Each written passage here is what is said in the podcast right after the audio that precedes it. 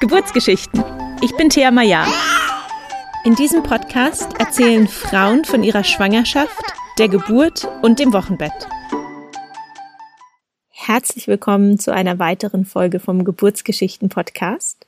Mein heutiger Gast ist Lisa, die mit 16 Jahren die Diagnose PCOS bekommen hat und die Ärzte haben ihr damals gesagt, dass sie keine eigenen Kinder haben könne aufgrund dieser Erkrankung. Daher war es eine umso erfreulichere Überraschung, als sie mit 18 dann doch schwanger geworden ist. Auch nach der Geburt ihren, ihres ersten Kindes dachte Lisa weiterhin, dass sie keine Kinder mehr bekommen könnte, wurde dann aber noch ein zweites und ein drittes Mal schwanger und sie erzählt uns heute von allen drei Geburten. Die ersten zwei waren im Krankenhaus, die dritte war dann eine Hausgeburt im Kreise der Großfamilie.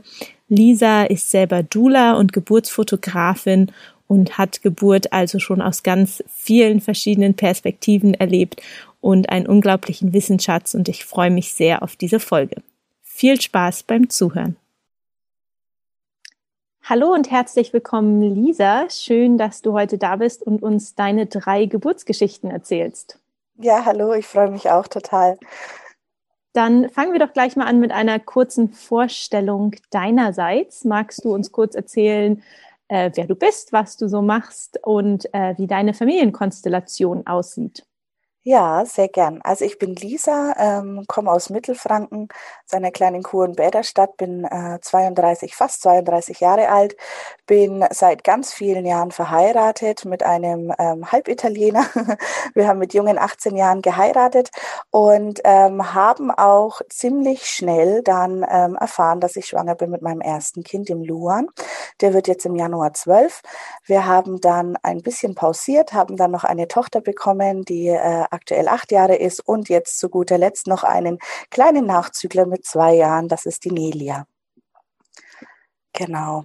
Ähm, beruflich, ja, leite ich seit 2015 ein eigenes Familienkurszentrum äh, und kümmere mich da mit Kollegen um im Grunde genommen die Themen Schwangerschaft, Geburt, Wochenbett und so Babys erstes Jahr und ähm, bin aber auch Dula, also außermedizinische Geburtsbegleiterin und begleite Foto, ähm, Geburten auch fotografisch. Also das heißt tatsächlich, ich ähm, wohne Geburten bei und fotografiere den Akt des Mama-Werdens, des Papa-Werdens und ähm, der Geburt von diesen ganz kleinen Wesen.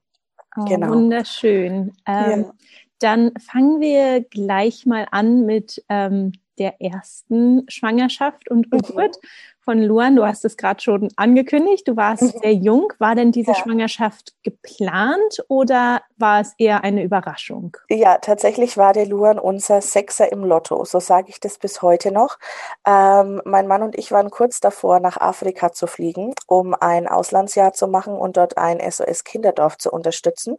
Und es standen so die letzten notwendigen Impfungen an für den Flug. Und ich hatte mich komischerweise gar nicht gut gefühlt. Ähm, man muss dazu sagen, mit ungefähr 16, 17 Jahren hat man bei mir diagnostiziert, dass ich an dem sogenannten PCO-Syndrom leide und mir eine natürliche Schwangerschaft angeblich nicht möglich wäre. So, und jetzt waren aber alle Indizien auf ähm, schwanger. Äh, mir war übel. Ich konnte verschiedene Gerüche nicht mehr ertragen. Und ähm, nachdem ich dann wusste, dass es bei einer Impfung wichtig ist, dass man nicht schwanger ist, ähm, habe ich mich dazu entschieden zu testen. Das war so, eine, so ein inneres Gefühl. Und es war tatsächlich so, der Test war eindeutig. Ich war schwanger. Kurz darauf habe ich mir das natürlich auch vom Arzt bestätigen lassen. Und demnach war Luan unser absolutes Wunder. Und wir haben immerhin dreieinhalb Jahre lang geglaubt dann auch, dass es unser einziges Kind bleiben wird und haben ihn natürlich ähm, nach jeder Form verwöhnt und gekuschelt und geknutscht und ähm, ganz lieb gehabt, weil, weil für uns das einfach der Traum war, der wirklich dann auch wahr wurde gegen all diese angeblichen Unfruchtbarkeitsthesen ähm, und so weiter. Und äh, ja, ich war dann natürlich erst knappe 19 Jahre alt, als er geboren wurde. Also er ist im, im Januar geboren und ich wurde dann kurz drauf zwar 20, aber äh, ja, es kam dann doch sehr überraschend. Also wir hatten uns nicht darauf eingestellt und ähm, keiner in der Familie hatte damit gerechnet. Aber Luan wollte zu uns und ähm, ja, ist bis heute auch ähm, mein Nummer eins Kind, wenn man das so sagen kann, weil uns uns verbindet einfach was ganz, ganz Besonderes.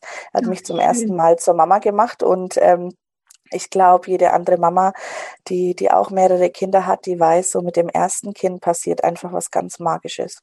Ja, dann würde ich dich jetzt gerne noch mal ganz zum ähm, Anfang der Schwangerschaft mhm. zurückholen, kurz.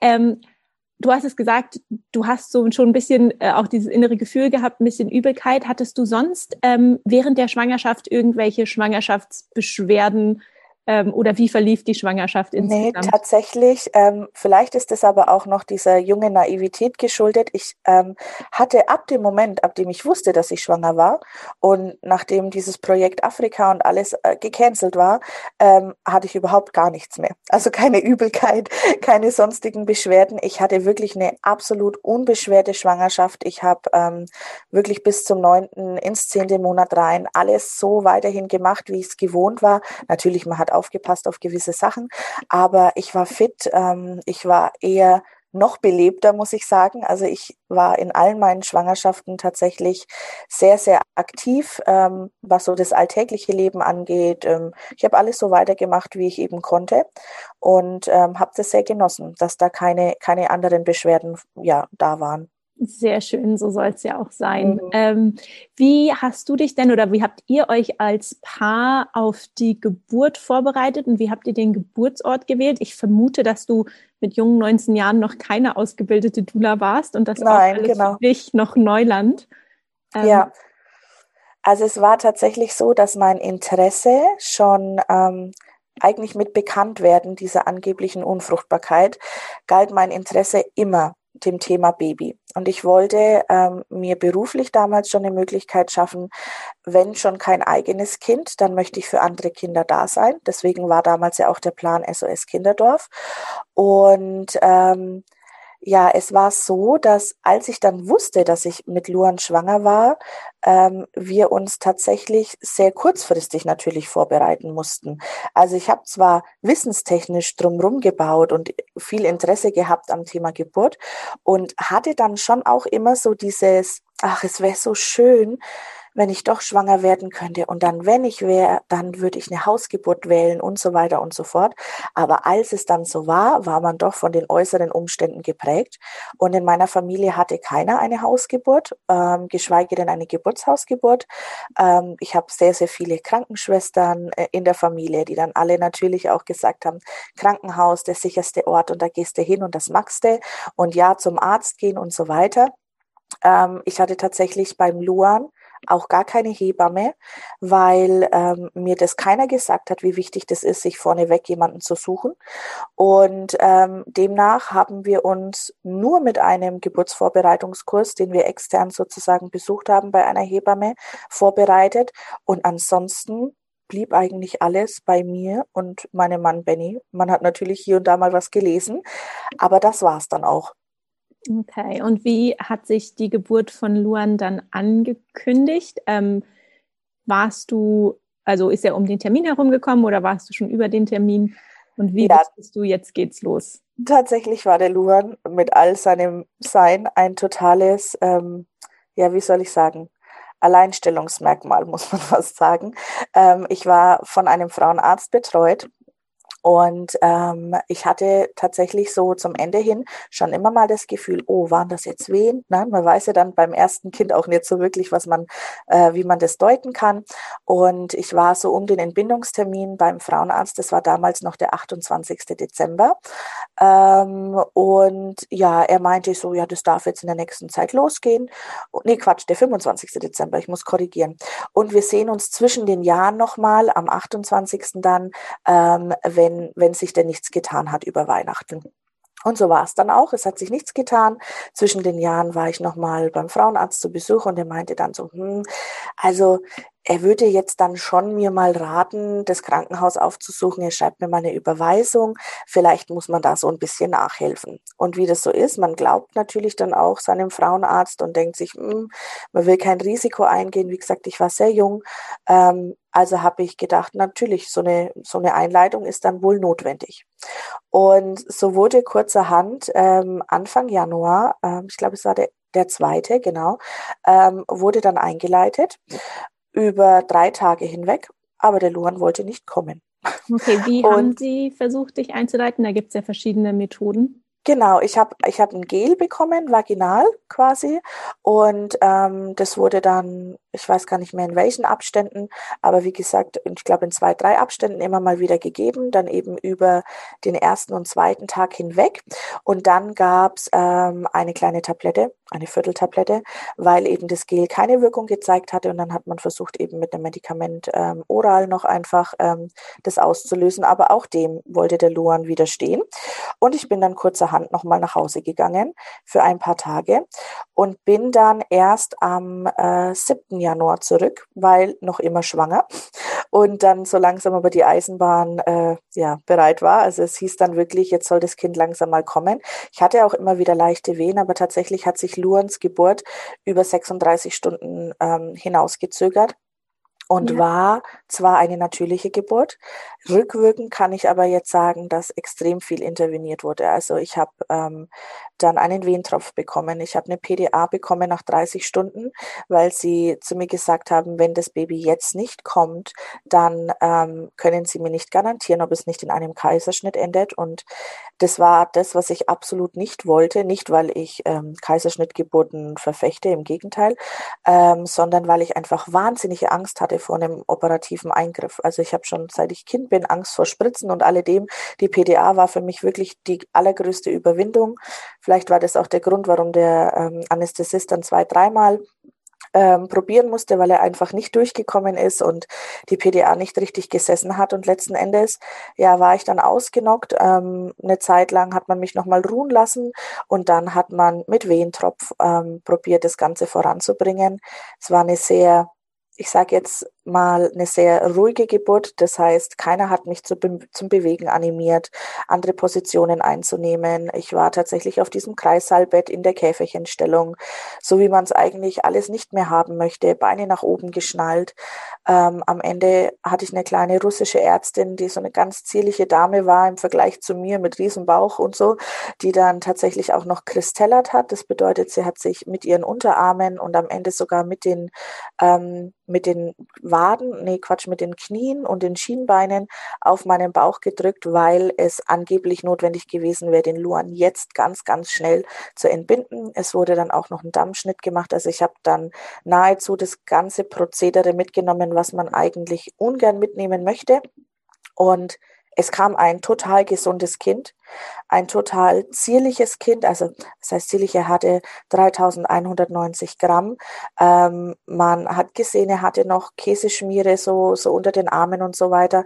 Also er hätte vielleicht auch noch ein bisschen, ein bisschen ausgehalten und hätte vielleicht in zwei, drei Tagen erst seine Geburt selbstständig eingeleitet. Man weiß es nicht. Ähm, für mich damals war die Geburt gut anzunehmen, weil das Wichtigste für mich war, dass mein, dass mein Baby gesund ist, dass es mir einigermaßen gut geht und dass wir jetzt die Familie sind, von der wir immer geträumt haben.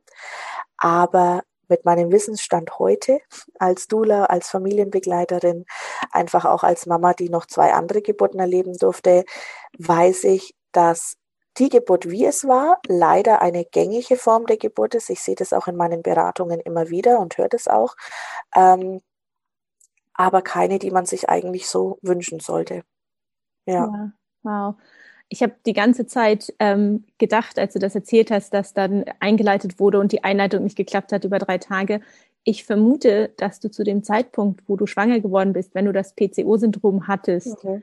ähm, dass du wahrscheinlich sehr lange Zyklen hattest. Genau, richtig. Ähm, und keiner so genau wusste, wann eigentlich der Eisprung war. Richtig. Das heißt, und also vielleicht für die, die äh, sich damit nicht so gut auskennen mit dem Zyklus, es wird immer ausgegangen oder der ähm, Geburtstermin wird immer errechnet Tag der letzten Periode plus 14 Tage, weil da Richtig. laut Textbuch mhm. angeblich der Eisprung immer stattfindet, was ja. absolut nicht stimmt.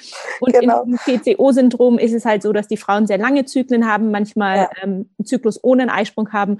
Das genau. heißt, wahrscheinlich ist der Luan einfach viel später empfangen worden. Richtig. Ähm, Richtig. Ähm, und das ist dann immer sehr, sehr schwer, das den Ärzten ja. ähm, zu vermitteln und du mhm. wusstest das vielleicht ja selber zu dem Zeitpunkt gar nicht so genau in allem. Genau, also ich hatte mich tatsächlich um die Weihnachtszeit dann damit so ein bisschen auseinandergesetzt, nachdem ich wusste, mh, die Geburt sollte jetzt eigentlich langsam kommen und er kommt nicht und Neujahr war er immer noch nicht da und hatte dann tatsächlich so ein bisschen recherchiert und ich wusste, ich habe schon immer meinen Zyklus gut beobachtet und ich wusste, also das kann nicht stimmen. Da muss irgendwas falsch sein. Und demnach wurde ja auch ähm, über die Weihnachtszeit der Geburtstermin dann nochmal auf den 3. Januar datiert, ähm, in der Hoffnung, mir noch ein bisschen mehr Zeit geben zu können. Aber auch da wurden dann die Ärzte natürlich alle nervös und ähm, es ist auch sehr untypisch, dass man so spät dann nochmal ähm, ja, am Geburtstermin so rummanövriert und Krankenhaus und Arzt waren sich dann beide nicht einig. Aber ja, das ist höchstwahrscheinlich der plausibelste Grund und wird auch so sein, dass Luan einfach noch ein bisschen länger gebraucht hätte und dass ich ähm, ja einfach noch nicht so weit war zu entbinden. Und dass sich deswegen so rausgezögert hat, ja. Ja. Mhm. Gut, dann war es also soweit. Luan war da. Konnte er mhm. dir denn sofort auf den Bauch gelegt werden? Konntet ihr gleich bonden? Ja, das war tatsächlich das Wunderschöne, ähm, dass sie das gemacht haben. Der Luan durfte dann auch ähm, auf mir liegen bleiben. Ich wurde dann ja, ähm, musste ja leider Gottes noch ein bisschen genäht werden, weil sie einen Dammschnitt gemacht hatten. Und ähm, die Nabelschnur durfte tatsächlich auspulsieren. Das war was, das hatte ich schon mal gelesen und das wollte ich dann auch unbedingt so haben damals. Und das haben sie gemacht. Und ähm, die ganze Nachsorge, das, das verlief tatsächlich so bilderbuchmäßig. Ja, also sie haben immer gefragt, ob sie ihn ganz kurz mal mitnehmen dürfen, schon zum Wiegen, ob wir erst kuscheln wollen und so. Ähm, da war die Hebamme sehr, sehr besorgt um uns und ähm, das hat mir ganz viel bedeutet, einfach auch äh, ja so mitverfolgen zu können. Sie meinte dann, lass ihn die Brust selber suchen gib sie ihm nicht, weil ich dann immer meinte, der hat doch Hunger, der, der quäkt hier so. Dann sagt sie, lass ihn, der findet es und hat mir das dann ganz toll erklärt. Vielleicht war das auch der Grund, warum ich später mich mit dem Thema Stillen und so weiter noch mehr auseinandergesetzt habe. Aber ähm, ja, sie hat ihn die Brustwarze selber suchen lassen, hat mir das mit den Duftstoffen erklärt und diesen Baby Crawl, dass Babys tatsächlich in der Lage dazu sind, sich selber hinzuroppen zur Brust, auch wenn man sie ganz weit unten am Bauch liegen hat. Man muss ihnen einfach nur Zeit und Ruhe geben. Und das war, das war tatsächlich sehr schön und hat mir sehr viel geholfen. Ja. Doch. Oh, wunderschön. Dann ähm, im Interesse der Zeit, weil wir noch zwei ja, genau. haben, würde ich dich jetzt gerne ein paar Jahre nach vorne katapultieren. Mhm zu deiner nächsten Schwangerschaft. Genau. Ähm, hattest du zu dem Zeitpunkt immer noch mit PCOS zu tun oder ähm, war das Thema dann für dich erledigt? Also es ist tatsächlich so, dass ich sehr lange Zyklen behalten habe, sehr unregelmäßige Zyklen. Ähm, aber wir waren total noch immer auf diesem Film. Der Luan war unser Sechser im Lotto das war die Ausnahme. Und ich muss jetzt weiterhin mit dieser Erkrankung klarkommen und der Luan bleibt unser eigenes, äh, unser einziges Kind. Und ähm, demnach haben wir uns nie über andere Verhütungsmittel ähm, informiert, weil es war ja klar, die Unfruchtbarkeit wird definitiv wieder so sein. Der Luan war dieser, dieser, ja, dieser Ausrutscher. Und ähm, wie es dann mal so ist, dreieinhalb Jahre später ähm, durfte ich meine Tochter auf die Welt bringen und schwanger wurde ich höchstwahrscheinlich im Urlaub, wie das manchmal so, so häufig ist. Ähm, wir waren in Frankreich in der Provence ganz entspannt ähm, und das muss tatsächlich rückwirkend ähm, der der besagte Tag oder der besagte Zeitraum gewesen sein, als ich dann die Malou empfangen habe. Und in der ganzen Zeit, also zwischen diesen dreieinhalb Jahren, war wirklich einfach Augenmerk auf dem Luan und weniger auf Verhütung und weniger auf diesem, vielleicht könnte es ja erneut klappen. Erst nach der Sicherheit mit der Malu, nach der Entbindung mit der Malu, wusste ich, okay, also an diesem PCO kann ich nicht in diesem Ausmaß leiden, wie das andere Frauen leider tun, die da so absolut unfruchtbar sind oder ganz, ganz große Schwierigkeiten haben, natürlich schwanger zu werden. Und ab da war es dann auch so, dass meine Mama so ziemlich ähm, resolut, die war im Krankenhaus, in demselben Krankenhaus, in dem der Arzt gearbeitet hat, der mir das damals diagnostiziert hat, hat gesagt, weißt du was, meine Tochter ist jetzt zum zweiten Mal schwanger. Also deine These kann überhaupt gar nicht stimmen. Du hast ihr da irgendwas Falsches übermittelt und die ist kerngesund, die kriegt jetzt das zweite Kind. Ach, genau. Schön. Ja. Wie hast du denn gemerkt, dass du mit der Malu schwanger bist? Gab es da frühe Anzeichen? Mm, nee, tatsächlich auch nicht. Ähm, es war eher dann so, dass ich mir gedacht habe, hm, also eigentlich sind wir jetzt schon über den längsten Zykluszeitraum hinweg. Irgendwie tut sich nichts, hm, komisch. Dann hat man natürlich wieder ein bisschen gewartet und vielleicht verstehen mich so ein paar PCO-Frauen.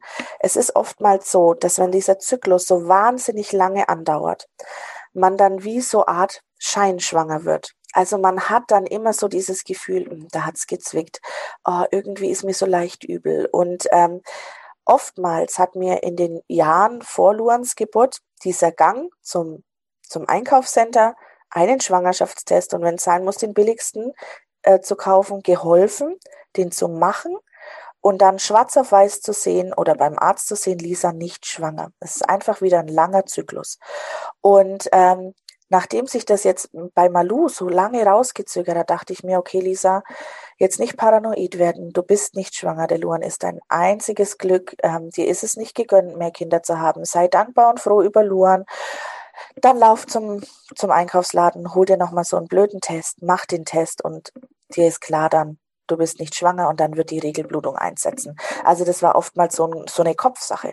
Und das habe ich getan. Tja, dann war halt da wieder ein schwangerer, äh, ein positiver Schwangerschaftstest. Und äh, ich wusste, ich bin zum zweiten Mal schwanger. Konnte es dann zwar erstmal nicht glauben, habe mir es dann drei Wochen später beim Arzt bestätigen lassen. Und dann war es auch schon ziemlich fortgeschritten. Also ich war in der, ich muss jetzt lügen, neunten oder zehnten Woche schon. Ja. Oh wow, das ist ja dann mhm. echt schon weit. Genau, ja.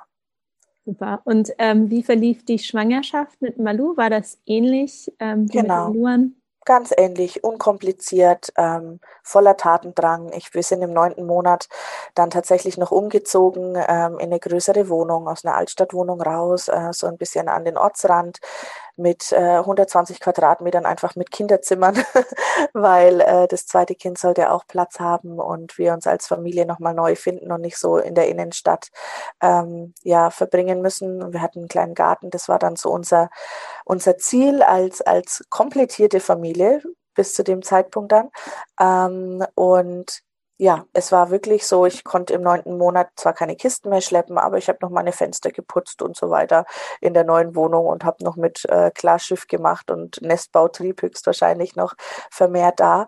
Ähm, aber auch sie kam äh, zwei Wochen später, tatsächlich, ja.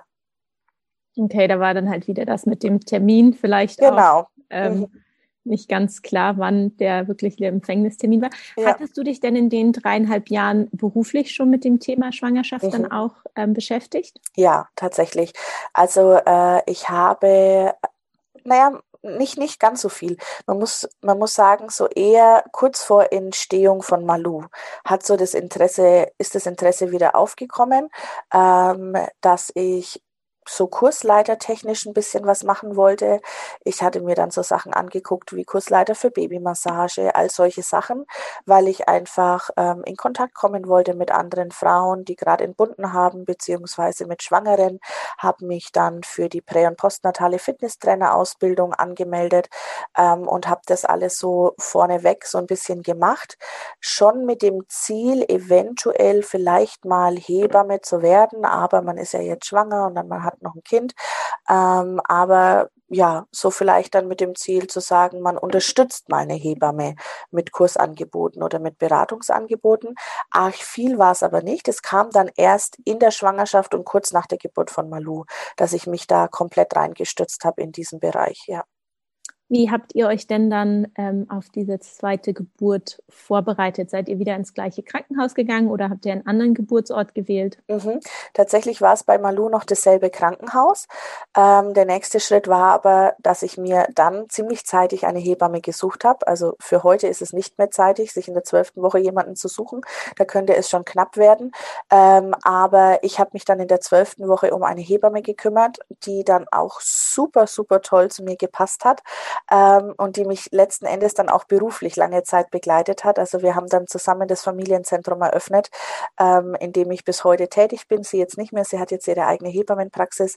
Aber ähm, ja, Christine, meine damalige Hebamme, war so die Dame, die mir geholfen hat, all das, was ich beim Luren nicht wahrgenommen habe, äh, jetzt mit Malu voll und ganz zu genießen. Vom Vorsorgetermin bis hin zum richtig schönen, ausgiebigen Geburtsvorbereitungskurs und auch dieser Begleitung oder diesem begleitenden Gefühl. Sie wäre auch im selben Krankenhaus tätig. Wenn ich Glück habe, ist sie vielleicht sogar bei der Geburt dabei.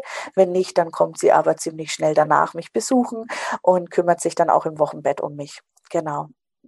Ach, schön. Wie ging ja. denn dann die Geburt von Malu los? Du hast schon gesagt, ähm, es waren wieder zwei Wochen nach dem errechneten Termin. Ja.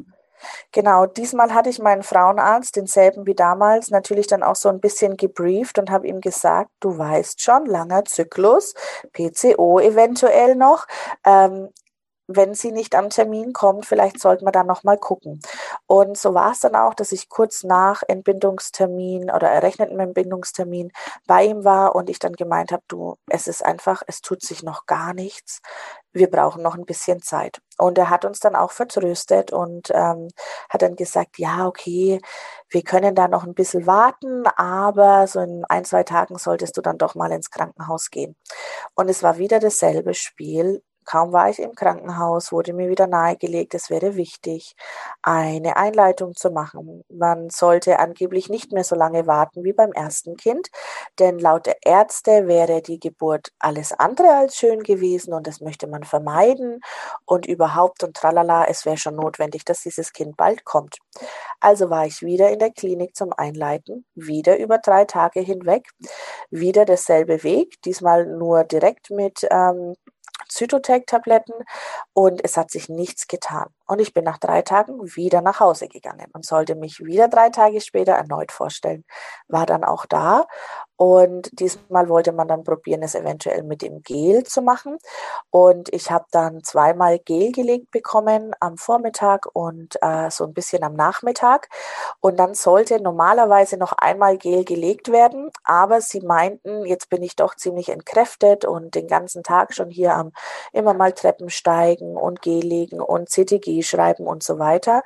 Es wäre vielleicht ganz gut, wenn ich die Nacht über jetzt schlaf und wir dann erst morgen wieder weitermachen mit der Gabe von Gel oder eventuell nochmal einer Tablette. Also habe ich die Nacht im Krankenhaus verbracht und ähm, die Nacht war auch ziemlich unruhig. Ich bin öfters wach geworden, habe hier und da mal so ein Zwicken verspürt. Und früh morgens dann, als gerade Frühstück geliefert wurde, und wer das weiß, und man darf ja im Krankenhaus dann ab und an sein, sein Frühstück selber bestimmen, gerade wenn man dann vorher schon mal da war und alle Daten eingepflegt sind.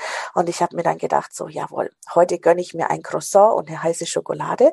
Und ich laufe gerade zum Frühstückstisch rüber aus meinem Bett raus und merke so, oh oh, oh, da geht was richtig tief, da schmerzt's. Und dann klopft's auch schon an der Tür und die Visite war dran und äh, wollte eigentlich gerade kommen und merkt, ich veratme da so eine Wehe und meinte dann, oh, Frau Bavosa, das sieht das sieht doch schon mal gut aus. Wir machen so, wir machen schnell die anderen beiden Zimmer zuerst, lassen sie veratmen und kommen dann nochmal zurück. Und so haben sie das dann auch gemacht. Und ich war aber in diesem Zimmer und es ging einfach gar nicht mehr. Für mich war dieser plötzliche eintretende Wehenschmerz so stark, ähm, dass ich tatsächlich diesen Knopf gedrückt habe und ähm, die Schwester kam und ich gemeint habe, sie müssen mir eine Hebamme schicken. Ich halte das nicht mehr aus. Und äh, kurzerhand hat sie dann äh, die Ärztin nochmal zurückgeschickt zu mir und die Ärztin meinte dann nur von der Visite eben, Frau Bavosa, laufen Sie nach unten in den Kreissaal, ich komme sofort nach, ich mache noch die beiden äh, Zimmer und dann gebe ich Ihnen was gegen Ihre Schmerzen. So war der Wortlaut, das weiß ich noch bis heute. Und ich mache mich quasi zwei Stockwerke nach unten, Richtung Kreissaal, musste immer mal wieder veratmen, schmeiß mich dann regelrecht auf dieses Kreissaalbett, in dem ich ja schon äh, eingeleitet wurde man hat ja dann schon so dieses Zimmer bezogen sozusagen, bekomme noch mit einem Ohr mit, dass drüben im anderen Raum eine Frau ziemlich am Veratmen war und musste dann aber selber auch mal so einen richtigen äh, ja, Schrei, muss ich fast sagen, loslassen, weil das mich so übermannt hat, dieser, dieser krasse, ähm, intensive Schmerz will ich eigentlich immer nicht sagen, aber es war so ein Gefühl, was mich übermannt hat. Und kurzerhand kam Hanne, die Hebamme, ähm, rüber und meinte, was machst du denn jetzt hier? Und ich muss dann damals nur so, das hat, erzählt sie mir bis heute noch so salopp gesagt haben, Hanne, kein Problem, kümmere dich um die andere Frau, zu mir kommt gleich die Ärztin und gibt mir was gegen die Schmerzen. So hatte ich das von oben übernommen, vom, äh, von der Geburtsstation. Und ähm, Genau, ich habe dann gedacht, so klar, die kommt, die gibt mir was und dann wird alles cool. Und dann sagt die Hanne als Hebamme, nee, nee, nee, dir gibt überhaupt niemand irgendwas, solange ich nicht weiß, ähm, was sich da gerade tut bei dir. Lisa, Hose aus, wir müssen gucken. Und dann meinte sie nur so, Lisa, hast du dein Handy bei dir? Und ich sagte, ja, ja. Und dann sagt sie so, und wann kommt dein Mann? Sage ich, dem habe ich vorhin noch Bescheid gesagt, kurz vom Frühstück, es tut sich eigentlich gar nichts, ich werde jetzt erstmal frühstücken. Und dann sagt sie, dann rufst du ihn bitte jetzt an und sagst, er soll sich ganz schnell auf den Weg machen. Und ich war dann nur noch total verdutzt und sage, hä, wieso denn? Jetzt kommt doch erst die Ärztin und gibt mir was gegen die Schmerzen. Und dann sagt sie, nee, nee, nee, da hilft nichts mehr gegen die Schmerzen. Ich sehe schon den Kopf von deinem Kind. Und dann war ich ähm, völlig aus dem Häuschen und musste Hanne immer nur gesagt haben, ich schaffe das nicht, ich brauche meinen Mann, ich brauche meinen Mann. Und dann hat sie mich gebeten, mich auf die Seite zu legen und hat ihr, ich, ich weiß es bis heute, hat ihre Hand auf meinen Schenkel, hat noch zwischenzeitlich eine Schwesternschülerin ähm, gerufen und hat mich natürlich gefragt, ob die der Geburt beiwohnen darf. Und das war für mich okay und sagt, Lisa, über Jahrhunderte hinweg haben Frauen im Kreise von anderen Frauen ihre Kinder gekriegt. Und ich weiß, du hättest den Benny jetzt gern bei dir. Aber wichtig ist, dass der Benny jetzt sicher hier nach Rothenburg ins Krankenhaus kommt, den Fahrtweg auf sich nimmt und wir zwei, beziehungsweise wir drei, wir bekommen jetzt dein Kind. Und ab da ist irgendwie so eine Last von mir gefallen. Ich habe mich total wohl gefühlt. Und ähm, Malu kam ab da in Sexpresswehen. Also ich war so weit fortgeschritten, dass natürlich das Köpfchen hat sie ja schon benannt, schon geschoben hat. Und ähm, ich war dann in der Seitenlage mit so angestellten Beinen und durfte auch immer wieder die Hand von der Hebamme halten und auch immer wieder mal von der Schwesternschülerin berührt werden und gestreichelt werden. Und sie haben mich umsorgt. Und es war aber eine rasante Geburt von sechs Presswehen in zwölf Minuten. Und sie war geboren. Oh wow, das klingt total schön im ja. Kreise dieser Frauen. Da hast du ja, echt Glück, genau. dass du so eine tolle Hebamme da erwischt hast. Ja, mhm. tatsächlich. Doch, die hat mir gut getan. War übrigens auch eine Hebamme, die niemals Mama wurde. Also das war ihr vergönnt. Das sagt sie bis heute. Deswegen hatte sie sich damals auch für den Weg der Hebamme entschieden, weil sie meinte, wenn keine eigenen Kinder, dann definitiv will sie dabei sein, diese Wunder zu erleben mit ganz vielen anderen Frauen. Und das war, das war die Geburtsstunde, glaube ich, meines Interesses an, an dem Thema Geburt und ähm, dann auch an dem Dula sein. Doch, also wenn ich so zurückdenke, ist äh, Hanne eine der Hebammen, die mich ganz stark bewegt hat und die mich vielleicht so ein bisschen in, den, in die Richtung geschubst hat, in der ich mich heute befinde. Ah, schön. Konnte ja. dann Malu dann auch direkt wieder äh, zu dir auf den Bauch und genau. den Breast ja. Crawl machen? Genau, das, also den Breast Crawl hat sie tatsächlich nicht gemacht. Sie war dann schon ziemlich weit oben gelegen bei mir. Und in dem Moment, in dem äh, ich dann die Nabelschnur durchschneiden durfte, kam kurzerhand mein Mann rein. Und ähm, dann war vollste Konzentration auf Kuscheln zu dritt. Also es war dann so ganz automatisch schon, dass ich sie so zur Brust genommen habe und sie trinken habe lassen. Und ähm, ja, sie war dann ein gefühlt sehr ausgehungertes Kind. Sie war ähm, auch ein bisschen properer als der Luan. Und ähm, ja, das war dann schon so ein automatisierter Mechanismus, muss ich fast sagen. Kind ist auf der Welt. Hallo Schatz, guck mal, hier ist dein Baby und jetzt lassen wir sie trinken und kuscheln. Und äh, wir lagen dann tatsächlich eine Dreiviertelstunde zusammen, bis dann die Hebamme sie auch mal untersucht hat, weiter, weitestgehend und ähm, ja, es vermessen hat und so weiter, weil wir dann natürlich auch wussten, dass die Oma schon ähm, im Auto sitzt äh, mit dem Bruder und der Bruder dann natürlich auch zeitnah die Kleine sehen sollte. Und demnach haben wir das da so ein bisschen schneller vonstatten gehen lassen, dass die Hebamme die Kleine untersucht und vermisst. Oh, schön. Ja. Dann ähm, würde ich dich jetzt wieder ein paar Jahre weiter ähm, genau. nach vorne springen lassen ja. zu deinem dritten ja. und letzten, bis jetzt letzten Kind. Genau. Ja. Ähm, wie ging es da vonstatten? Hast du diesmal die Schwangerschaft geplant oder war es wieder ein PCO? Nein, also dieses PCO habe ich ähm, komplett aus meinem Kopf gestrichen. Und es war auch so was Befreiendes für mich, weil ich mir gedacht habe, hm, okay, Ärzte, ich will ihnen gar nichts absprechen. Ich bin sehr dankbar, dass es Ärzte gibt, aber ich habe ein, durch die Geburt von Malu ein komplett anderes Körpergefühl bekommen und wusste, der Einzige, der meinen Körper wirklich kennen kann, bin ich. Natürlich können Bluttests und Ultraschall und alles uns irgendwelche, ja, ich sage jetzt mal, so Strukturen vorgeben und es könnte dies sein und es könnte das sein. Aber ich, hab, ich war der festen Überzeugung, nach zwei gesunden Kindern, die ich geboren habe, ohne jegliche medizinische Unterstützung, werde ich sicherlich auch noch ein drittes Kind gebären können. Und Benny und ich hatten uns zum Ziel gesetzt, unsere Kinderplanung bis zum 30. Geburtstag ungefähr abzuschließen. und wir waren in diesem 29. Lebensjahr, wir sind gleich alt und der Abstand zu Malu war natürlich jetzt dann auch schon ein bisschen größer. Und wir standen fest im Leben. Also wir hatten unser neues Zuhause, wir hatten ähm, zwei Hunde, wir hatten die Oma mit im Haus, wir hatten eine tolle Arbeit. Ich hatte mich sehr auf ähm, Thema Schwangerschaft, Geburt schon spezialisiert. Ähm, habe nebenbei in einer Kinderkrippe gearbeitet als Pädagogin und Lernbegleiterin und habe quasi im Nebenberuf ja mein Familienzentrum schon gehabt und das auch ähm, ganz, ganz toll belebt mit anderen Kollegen und wir hatten wirklich schwerpunktmäßig für, für jegliche Fragen ähm, Berater und Fachleute im Haus und ähm, die haben mich natürlich immer schon gefragt, wie waren deine Entbindungen, wie war, war deine Schwangerschaft und so weiter. Und alle haben mir immer gesagt, Mensch, Lisa, du brauchst noch mal ein Kind. Und ich habe immer gesagt, ja, so bis zum 30. und dann schauen wir noch mal, dann kriegen wir vielleicht noch so unser finales Baby. Und es war dann echt so eine zum ersten Mal so eine Herzensentscheidung zwischen Mann und Frau zu sagen, du weißt du was? Ich meine, wir haben all die Zeit dann eben jetzt schon ein bisschen verhütet und äh, den Zyklus im Auge behalten und ähm, wollten uns da jetzt nicht mehr darauf einlassen, dass da sicherlich nichts passieren wird. Haben dann gesagt, du, wie wäre es, wenn wir einfach ähm, wenn wir das einfach so abgeben an den lieben Gott, ans Universum und ähm, schauen, ob uns jetzt in diesem 29. Lebensjahr noch mal eine Schwangerschaft ähm, gegönnt ist und lass uns einfach nicht mehr auf Zyklus achten, nicht mehr auf rote und grüne Tage achten, ähm, sondern ja, lass uns Liebe machen, wann immer uns danach ist und wenn da was entsteht, dann, ähm, dann freuen wir uns. Und tatsächlich war es so. Ähm, ich wurde schwanger mit Nelia ähm, die jetzt mittlerweile zwei Jahre alt ist. Und ich wusste, diese Geburt wird jetzt genau so, wie ich das möchte. Und ich werde diese Schwangerschaft genau so gestalten, wie ich das möchte, dass es am besten alle Frauen auf dieser Welt haben.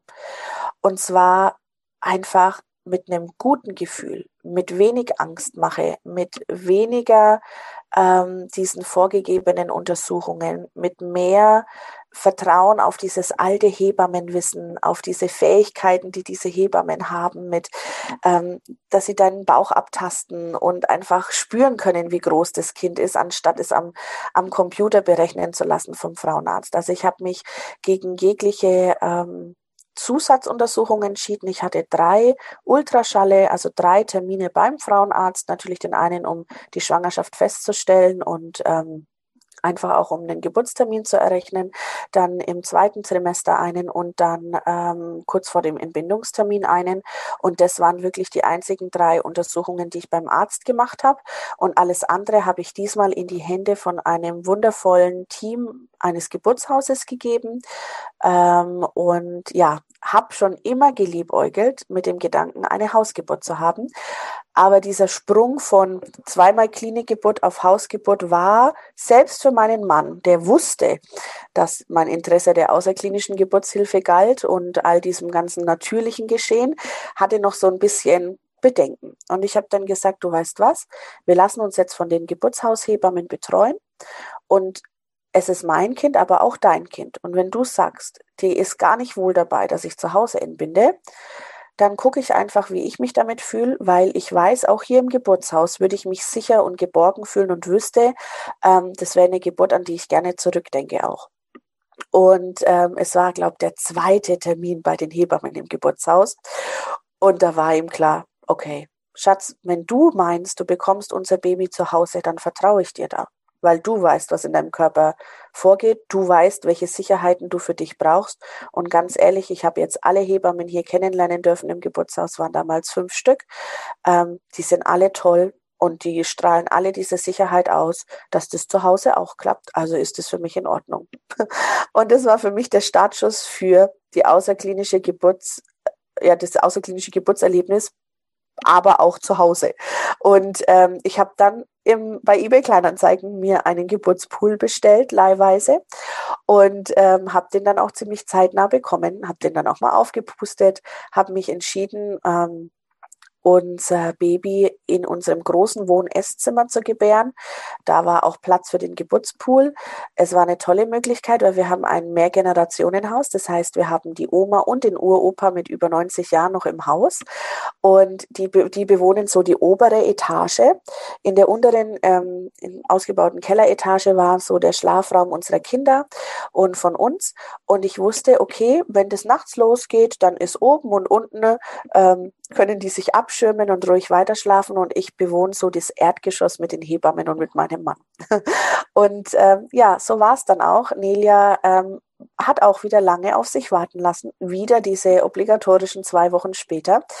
Ähm, ich hatte kurz vorher noch mit der Hebamme telefoniert und sagte, du, oh, Rita, wollen wir nicht doch vielleicht irgendwie, gibt es nicht was Natürliches, so ohne Einleitung, aber dass wir die Kleine ein bisschen kitzeln, denn die Rufbereitschaft der Hebammen läuft ja auch immer nur 14 Tage bis nach dem Entbindungstermin. Und ähm, ich bin dem Tag ja immer näher gekommen und sie meinte dann nur so, hm, also so ein kleiner Wehen-Cocktail der wäre jetzt für sie durchaus akzeptabel. Ähm, sie würde es aber gerne mit den Nelkentampons probieren. Das ist wohl auch so ein kleiner Anreiz. Also Nelkenöl vermengt mit ähm, einem neutralen Öl und dann einfach so ein ähm, gängiges Tampon rein. Und dann hat man das über ein paar Stunden hinweg getragen. Das habe ich dann auch zwei, zwei Tage lang gemacht, immer wieder. Und ähm, ja, dann gab es nochmal den finalen Termin beim Geburtshaus, im Geburtshaus mit der Rita, meiner Hebamme. Und ähm, ja, den Tag drauf ist sie dann tatsächlich äh, geboren. Und zwar hat das Ganze begonnen mit Wehen, die ich durchaus gut gespürt habe, die sich aber noch super wegatmen ließen und ähm, mit denen ich ganz gut klargekommen bin. Und es war eher mein Umfeld, was plötzlich nervös wurde. Also während ich so ganz entspannt war, ja Weihnachtszeit, durch unser Wohnzimmer getingelt bin, mir hier und da eine Kerze angemacht habe und immer mal wieder mehr oder weniger stark veratmet habe, war meine Mama die, die meinte, haben nicht deine Hebammen gesagt, wir sollten dann noch mal durchwischen, bevor es losgeht? Dann sage ich noch so, oh Mama, das musst du jetzt nicht machen, mach dir keinen Stress, geh schlafen. Es war halb zehn rum, sage ich, komm, die Kinder schlafen, ähm, leg du dich auch hin, es ist alles in Ordnung, du musst hier jetzt nicht rumwuseln. Ja, aber wie das manchmal so ist, den Mamas kann man es dann irgendwie nicht ausreden. Die hat dann begonnen, ähm, leicht unter Druck irgendwie hier nochmal den Boden zu säubern und über die Oberflächen zu wischen und meinte immer, immer, ruf doch mal deine Hebamme an, ruf doch mal die Hebamme an. Und ich sage immer, nee, Mama, du, ich weiß mittlerweile, was Wehen sind und gerade unter Einleitung sind ja Wehen oftmals nochmal, sagt man, intensiver und stärker. Und ich wusste, da muss noch einiges passieren, bis das Geburtswehen werden. Und so habe ich mich dann gegen Viertel elf nochmal auf die Couch gelegt und habe versucht, im, im Liegen noch ein paar Wehen zu veratmen, habe aber schon gemerkt, okay, es wird intensiver. Habe natürlich dann auch meinem Mann gesagt, du pass auf. Also ich glaube, es könnte jetzt heute Nacht tatsächlich losgehen. Es wäre vielleicht auch gar nicht geschickt, wenn es losgeht, weil die Rufbereitschaft endet morgen. Ähm, aber ich glaube, wir müssen noch keine Pferdescheu machen ähm, wir entspannen jetzt einfach noch ein bisschen. Und dann war es aber doch so, dass es von Mal zu Mal intensiver wurde.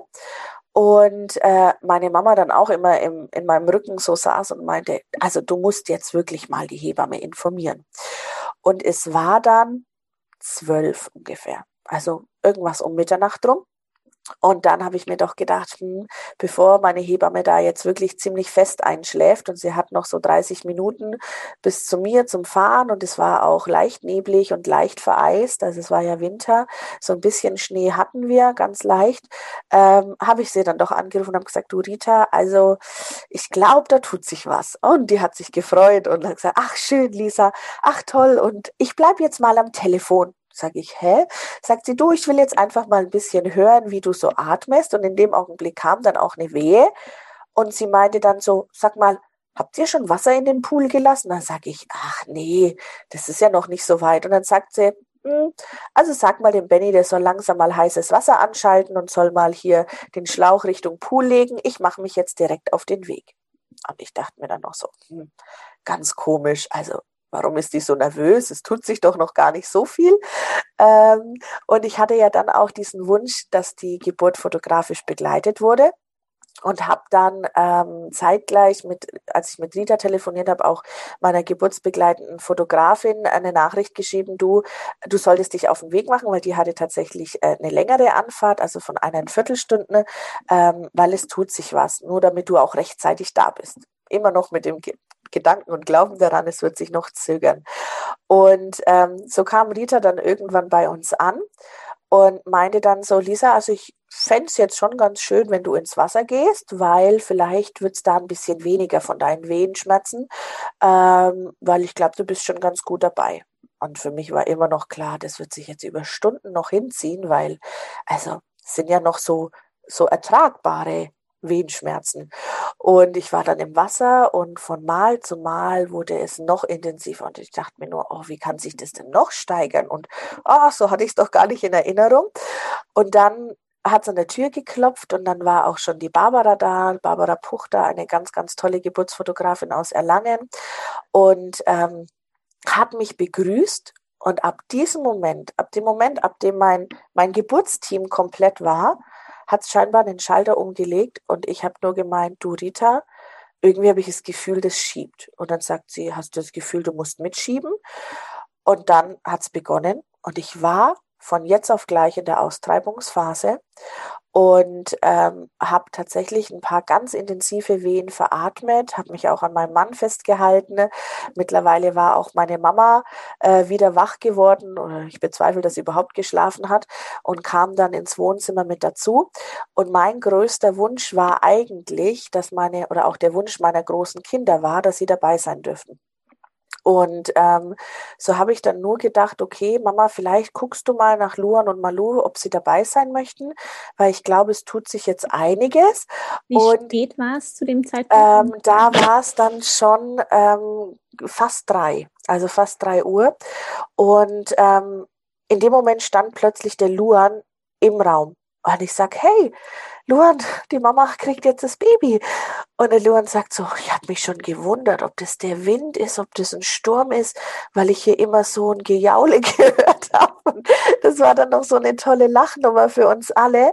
Und er war dann so ein bisschen noch irritiert. Natürlich, plötzlich waren hier so viele Menschen und er hat sich dann so einen Meter Abstand oder zwei Meter Abstand an den Esstisch gesetzt und hat von dort aus erstmal beobachtet. Und als es dann aber wirklich intensiv wurde und ähm, Rita, meine Hebamme, dann meinte, Lisa, magst du dich vielleicht nicht aus dem, also ich hing so eigentlich wie in einem Vierfüßlerstand so über die Poolwand hinweg und meinte dann nur so, magst du dich vielleicht nach hinten setzen, ähm, einfach damit sie auch einen guten Blick hat aufs Baby und weil ich ja auch diese Geburtsbilder wollte und ich meinte dann nur so, oh nee, ich glaube, ich bleib so, ich bleib so und dann wurde auch Luans Neugierde ganz groß und er kam ziemlich nah an den Pool ran. Es war auch die zweite Hebamme mittlerweile eingetroffen, ähm, die es ja quasi bei der außerklinischen Geburt auch braucht. Ähm, die hat mich kurz begrüßt und es war aber, ich war schon so in meinem Wehenfilm drinnen, dass ich äh, jetzt gleich auf mein Baby empfangen werde. Und ähm, die Nelia kam dann ziemlich rasant, äh, erst quasi mit der Wehe, wo der Kopf geboren wurde dachte ich. Und in dem Moment, wo die Hebamme zu mir sagt, spür doch mal nach dem Köpfchen, kam das Kind eigentlich in einem Schwall und ist dann auch so dezent gegen die natürlich weiche Poolwand geschossen, also wirklich so richtig ins Wasser rein, wo man dann auch die Möglichkeit hatte zu sehen, wie die diese Augen aufreißen. Und ähm, ja, Rita griff dann sozusagen zum Baby und auch ich griff hin und hat sie mir dann sofort hochgeholt und auf die Brust gelegt. Und in diesem Augenblick kommt meine Tochter auch zur Tür rein und hat dieses Wunder der Geburt sozusagen in der letzten Sekunde noch miterlebt. Und ähm, ja, wir waren dann alle versammelt. Mein Mann, ich, die beiden großen Kinder, die beiden Hebammen und meine Geburtsfotografin. Die Mama natürlich total stolz, weil äh, sie hat selber zwei Kaiserschnittgeburten. Mein Bruder und ich waren beide per Kaiserschnitt geboren und sie meinte, dass die Möglichkeit, die sie hatte, heute dieser Geburt beizuwohnen, ihre Geburten geheilt hat. Und das war für mich so ein magischer Satz. Sie sagt, sie hat jede Wehe von mir miterlebt und ähm, ja, hat für sich erstmal richtig erfahren dürfen, was Geburt eigentlich bedeutet. Und mein Mann, mein Mann, seine ersten Worte waren, hey, hätte ich gewusst, wie schön Hausgeburt ist, dann hätten wir alle Kinder zu Hause kriegen sollen. Und ja, so war der Beginn von Nelia. Ach, wie schön. Ich bin ganz ja. gerührt schon vom ja. Zuhören. Es klingt echt ja. nach einer sehr, sehr magischen, sehr kraftvollen Erfahrung. Ja, ähm, das war es tatsächlich.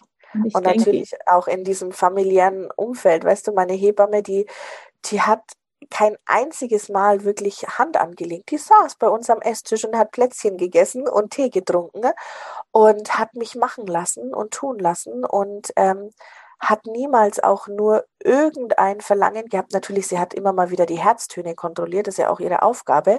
Aber ansonsten hat sie ähm, mich wirken lassen und mich tun lassen, ähm, was ich gewollt habe. Und es war so befreiend und der Kerzenschein und der Weihnachtsbaum leuchtend, alles so um mich herum, das war einfach total angenehm.